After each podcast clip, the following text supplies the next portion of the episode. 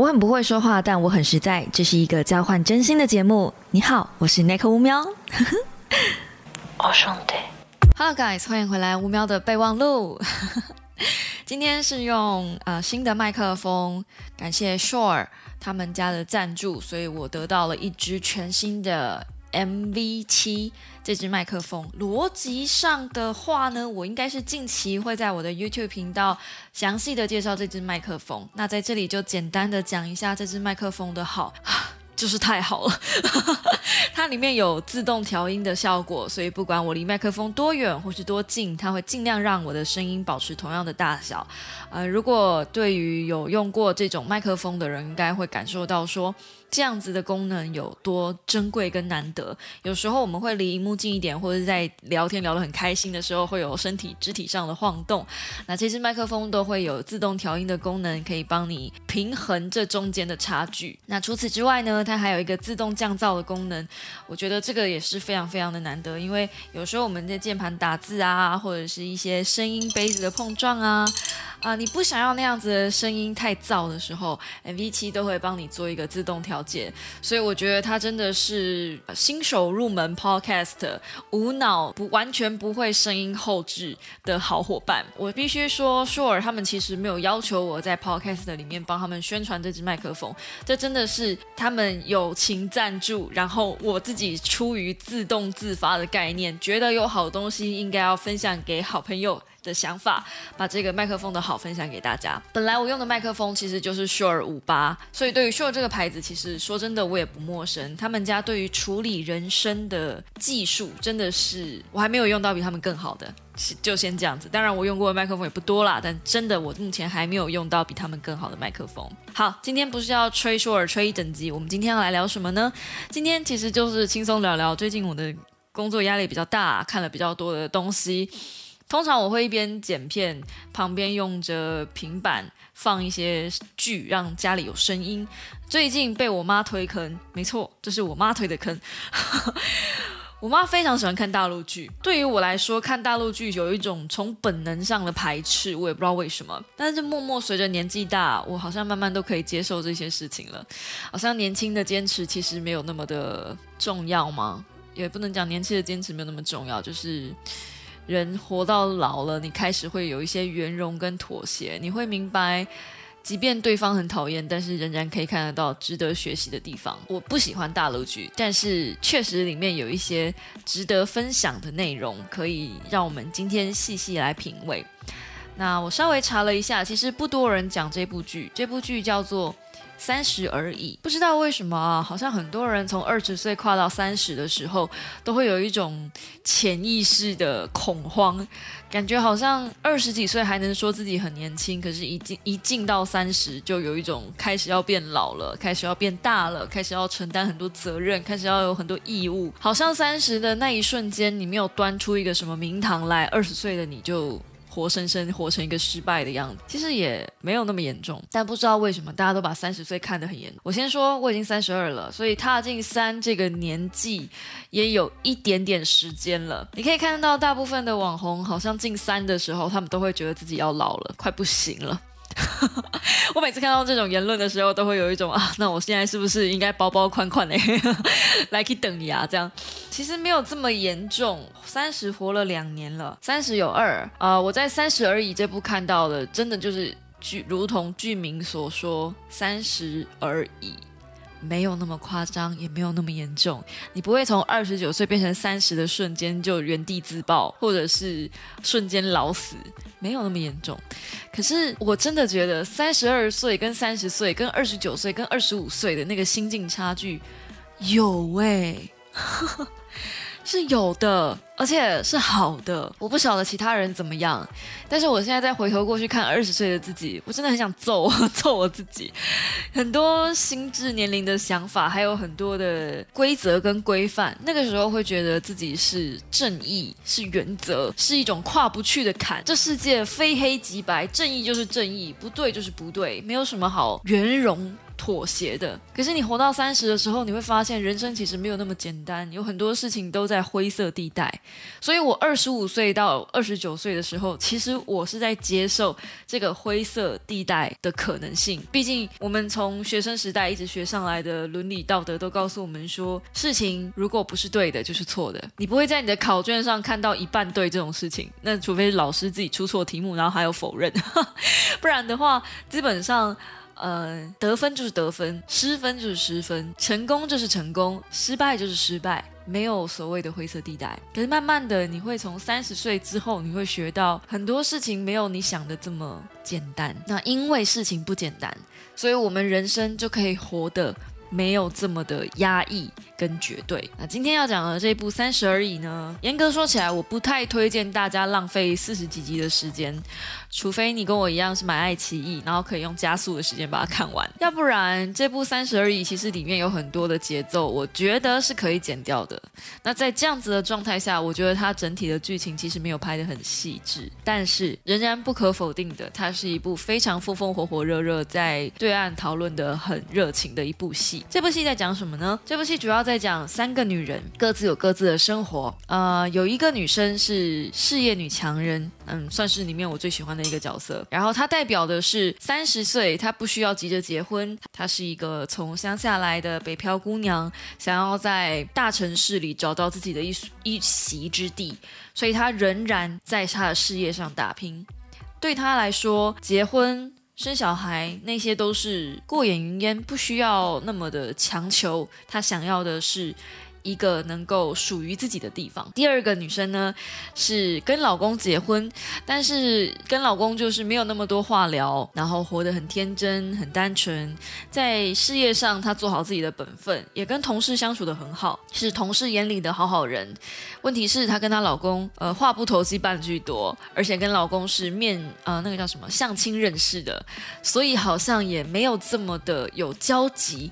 老公喜欢养鱼，她喜欢养猫，他们从。兴趣上就不一样，而且老公对于她的在乎程度好像没有比鱼来的多。老公有老公自己的问题。最后一个女人几乎已经是三十岁女人的代表了。她嫁了一个好老公，老公有事业，她自己也是呃某种程度上的女强人。但是为了孩子，为了家庭，她决定当全职家庭主妇。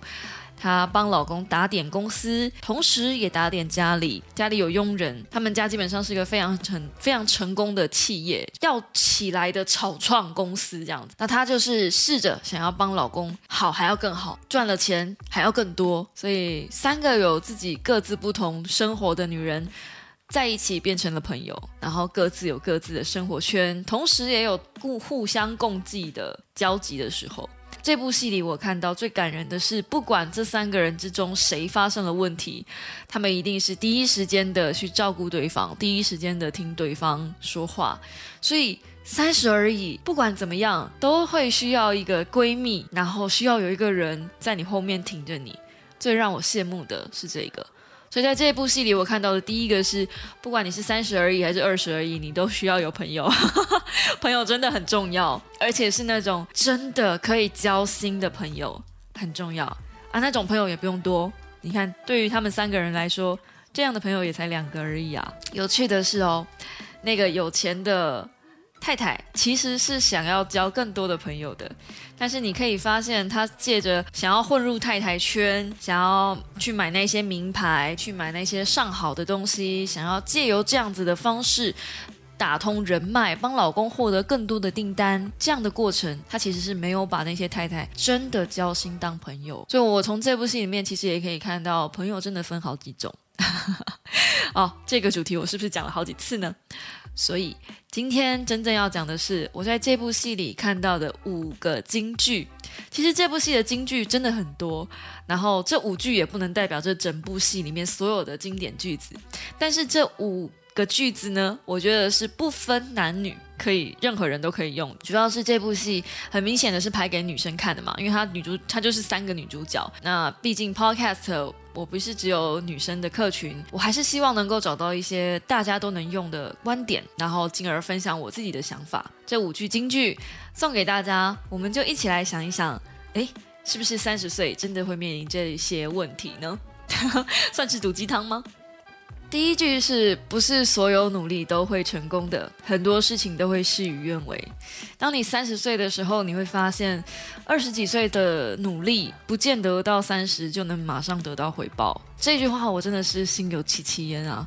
毕竟我二十几岁的青春，其实有一半以上吧，都砸在自媒体上。你要说我是成功吗？我觉得我只是在这里站的久了，所以就有一个位置，有点像排队排久了，就准备轮到我这样，这种感觉。我从来不觉得我有真正意义上的成功。呃，事业上比我成功的人多得多了。我对于事业真的是没有什么野心可言，所以努力嘛，我觉得我蛮努力的啊，就是。基本都不太休息，也花了蛮多力气在这上面的，所以看到这个句子，我真的啊，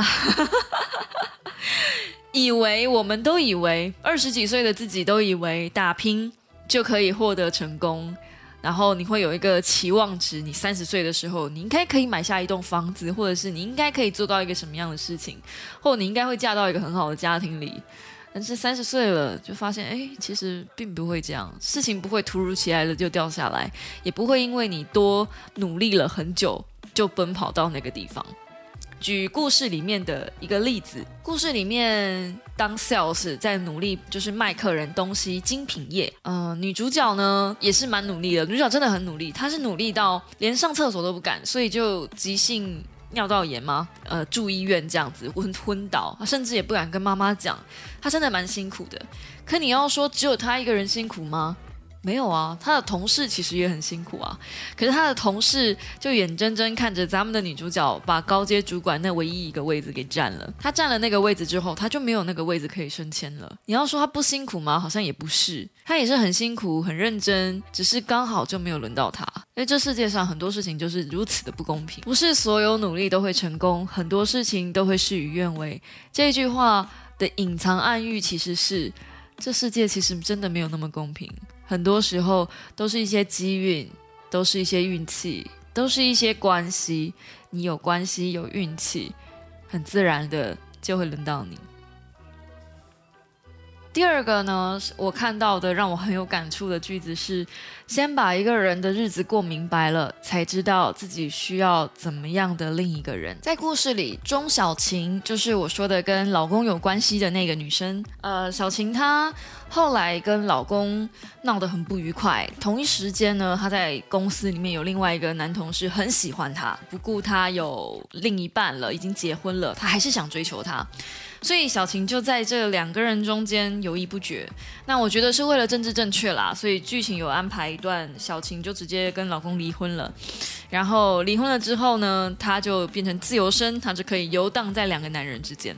我印象很深刻，她哭着跟人生胜利者的顾家说，她真的不知道该选谁，她觉得她自己很渣，她觉得两边的男人，这两个男人她都很爱，都很需要。然后这时候顾家跟他说：“先把一个人的日子过明白了，才知道自己需要怎么样的另一个人。很多时候，很多关系我们都会觉得很珍惜、很需要，每个人都是这么的好。当然，我相信有些人连一个都遇不到，但是刚好就让你遇到两个，怎么办呢？我记得我以前在 YouTube 上也有讲过类似的问题，就是选择你爱的还是选择爱你的。曾经我也有过，就是被同时被两个人追求过。”不是，我现在不是在炫耀，但是我发生这样子的情况其实不止一次，常常是会有呃一两个人、两三个人同时在对我进行追求，然后同时都对我很好。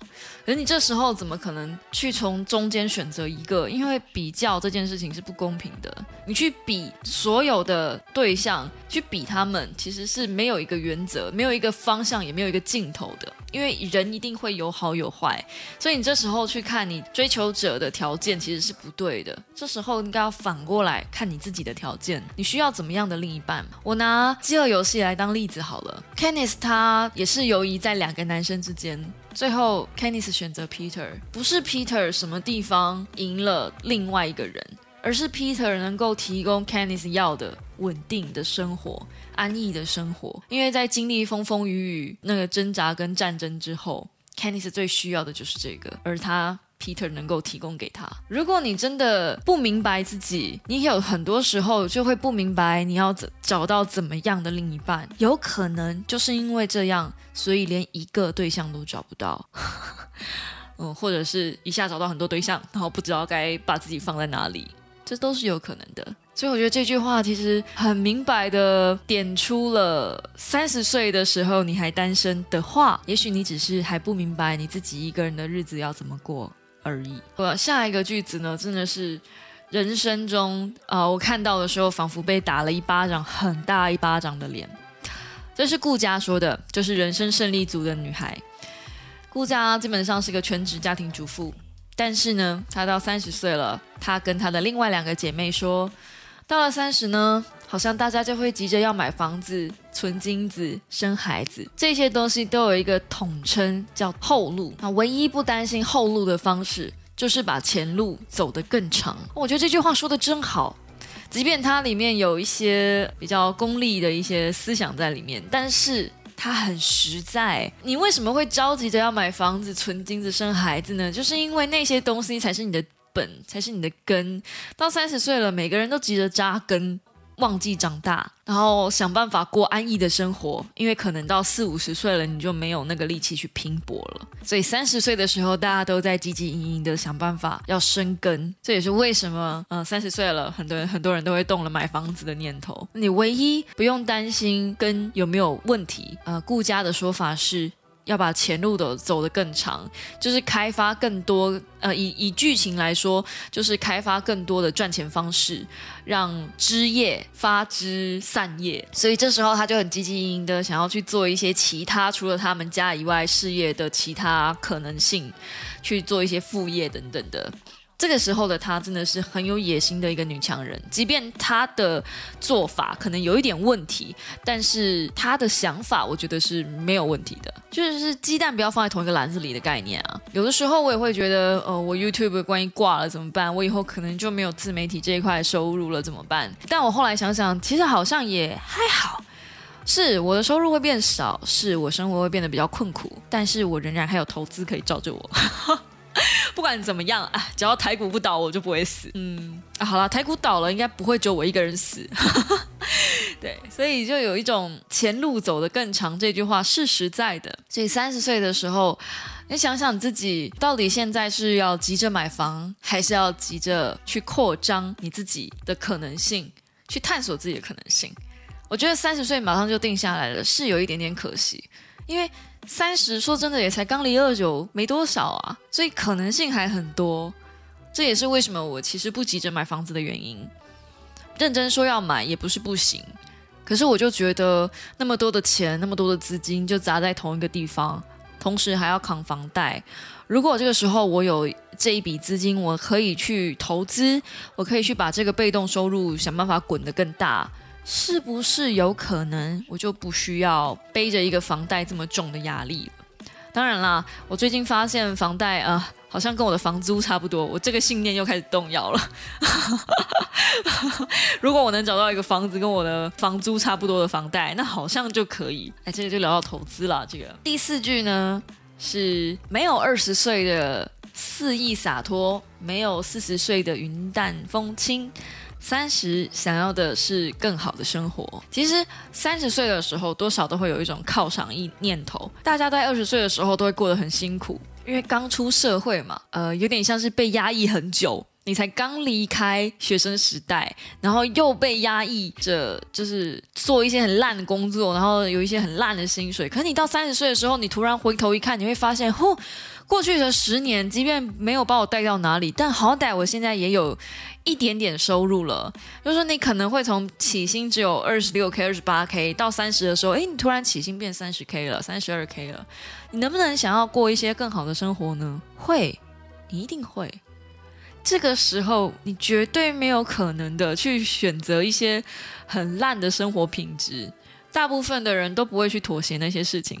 当然啦，你可以去看我频道上的一些就是跟理财相关的影片，那些影片都会告诉你，呃，延迟享受其实是有很大的效益的。所以，我其实是比较赞同的是延迟享乐的观念。我觉得三十不要急着去要那些好生活，像是。里面剧中里面也有一个影片是，呃，追求仪式感是不要忘记自己的什么的一些东西。它其实里面有蛮多，就是告诉你三十岁的时候你要开始懂得享受。我反而是觉得这件事情可以到三十五岁的时候我们再来做，享受可以，但你不能把这件事情放成你生命的全部。三十想要的是更好的生活，可是想要是需要吗？真的需要吗？还是你可以再忍一下？如果你可以再忍一下，你把这个忍一下的东西攒这个钱弄下来，攒下来，哎，真的是最近看剧看多了，都被大陆影响了，用词都变得很对面哈。把这个钱存下来，然后你可以把这个存下来的钱弄到投资里面，哪怕是投资最无脑的 ETF，是不是能够这笔钱能够钱滚钱，让你更快的迈向自由的人生呢？我觉得这件事情是这部戏里面少数没有提到的。但是如果你有仔细去看的话，他们刚开始的时候，这个钟小琴他们一家，他们家有不小心流掉一个孩子。可是，在那之前哦，他们其实是有为了钱这件事情小小的争执过。他们一开始不想要小孩，也是因为他们其实没有收入这么好。在这样子的状态下，老公希望老婆不要太快怀孕，我觉得就是被钱这件事情勒着脖子了。想要更好的生活，为什么不行？当然可以。可是有后面有更多的压力跟责任，可能会让你不要这么快的过这个好生活。三十岁了，就意味着压力跟责任接踵而来，这是没办法的事情。那最后一句呢，是我自己私心挑的一句：所有选择飘的人，在走出家门的那一刻，就要知道，往后你就是自己的家，撑起自己的天。我那时候看到这句话的时候，我真的是差一点飙泪。因为这句话对于我来说，我一个北漂女子啊，我也是北漂女子，我从高雄漂上来台北，够北了吧？就是不管是物理上还是实际意义上，都是台北也是北嘛啊。北漂之后，我其实就没有想过我会有一天回去，很想要回高雄。曾经有过一个人许诺我们这些北漂孩子可以回去，但最后我们还是在这里。OK。我没有想过会回去，因为高雄事实上就是没有什么工作机会，就算有高雄的收入，也是台北的可能只有三分之二而已，硬生生就被砍了一一一点一一点点，就那个生活品质跟生活步调完全就跟不上台北。我不是现在要鼓吹台北或怎么样，我自己也是不是很喜欢住在台北的人，住在台北已经五六七八年了，我还是不喜欢出门，我还是很不习惯台北的步调。我还是觉得在台北真的很没有人情味，可是面对事实就是你已经在这个城市了，然后你不要抱怨。当你走出家门的那一刻，你就要知道所有的选择都是你要为自己负责，没有人会帮你了。你的爸妈，你身边的朋友。你熟悉的人事物都在远方，有一天决心要回去的时候，你是衣锦还乡还是夹着尾巴逃回去的，都会有很大的差别。我看到这个的时候，我就有一种，这就是我当年离开高雄的觉悟。往后就是我自己一个人是一个家，往后我自己的人生就是要我自己去面对，我自己去安排。可能很多人二十岁就有这方面的觉悟。可是我真的是到离开家的那一瞬间，第一次第一个人在台北有自己的房子、自己的房间，我才真的有那种啊，对我从这一刻开始，我自立门户了这种感觉。那那时候我就下定决心，我得想办法在这里挣到一个位置。啊！又被又被剧影响了，站到一个位置，我绝对不要夹着尾巴回家。如果你们有看剧的话，你们会发现曼尼其实曾经有一度他是困惑的，即便他很想要当 sales 主管，他仍然是困惑的。然后他有一度回到家乡啊，他最后。真的没有办法接受自己成就就只有这样，所以他又继续去拼搏了一次。这真的，顾佳、曼妮、小晴这三个女生里面，我真的真的最喜欢的就是曼妮。她后来很清楚自己的选择，她不会把自己绑死在一个城市。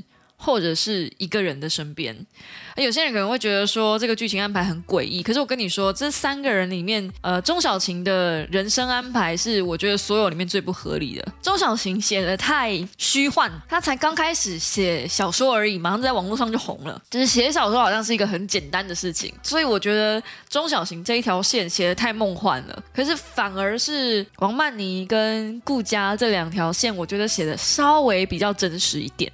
一点点。那我自己个人是非常喜欢王曼妮的这条线整体上的安排，包含她勇敢去爱过、被伤害过之后，呃，经过了一波大跌之后，她理解了自己要的是什么。她知道她自己要的不只是一个男人、一个安稳的家，在一个城市里面得取一个位子。她见过大风大浪之后，她知道那些东西远远不是他要的，他要的更多。这件事情我本来一开始没有想通。我想说，你一开始要的不就是一个位子吗？然后一个地位吗？你努力了半天，最后这些东西都到手了，可是你却轻而易举的把它丢掉了。后来我才想通，他要的可能。已经不是他原本要的那些东西了。就当你经历过很多的大风大浪之后，你会开始怀疑自己原本的初衷跟目标是不是正确的。毕竟那些初衷跟目标都是你二十几岁定下来的。等你三十岁了，你经历过风雨的锤炼之后，突然会觉得你二十几岁定下的目标很小家子气。这时候你要更多，为什么不行？你要有更多的野心，为什么不行？三十而已，为什么不能放任自己放手一搏？绝对还有本事，而且也绝对还有本钱。最后，我想送大家一句话：很多人都说失败是成功之母，但我其实比较相信，失败就是失败了，跟成功其实没有太多的关系。你能从里面吸取教训，没有错。但失败就失败了，不要给自己找借口，然后也不要给自己太多的安慰剂，因为你就是要面临现在这个当下的事实。我失败了，但是没有关系，因为下一次我还有机会。就也不用太乐观的去看待失败这件事情，但也不要过度悲观的去看待失败这件事情。三十岁唯一的坏处就是你已经没有太多的。空间可以去让你试错，但如果你确定这件事情不是错的，三十岁最大的优势就是我们有很多的经验可以去验证这个想法到底是对的还是错的。我们不用像二十岁那样子蛮干，或是去猜测，因为我们已经有很多的过去累积的事情，可以迅速判断下一步会是对的还是错的，容错率变小，但是判断率变高，这就是三十岁的优势。嗯，最后这部戏嘛，这部戏如果满分是十分的话，我可能就给他个六分，真的就是还可以看一下。然后里面真的很多广告植入，到底是要刷刷那个手游刷几次？我真的快笑死了。如果把这里面的广告植入全部都剪出来的话，那应该会是一支很好笑的影片，包含什么洗发精啦，然后什么呃电商平台啦，然后呃有手游影片啊，就是。这三家应该是他们最大的赞助商，因为一直不断的出现，不管到哪里，每个人都玩那个游戏，这样的，随时都会出现那个消消快乐消消乐，开心消消乐吗？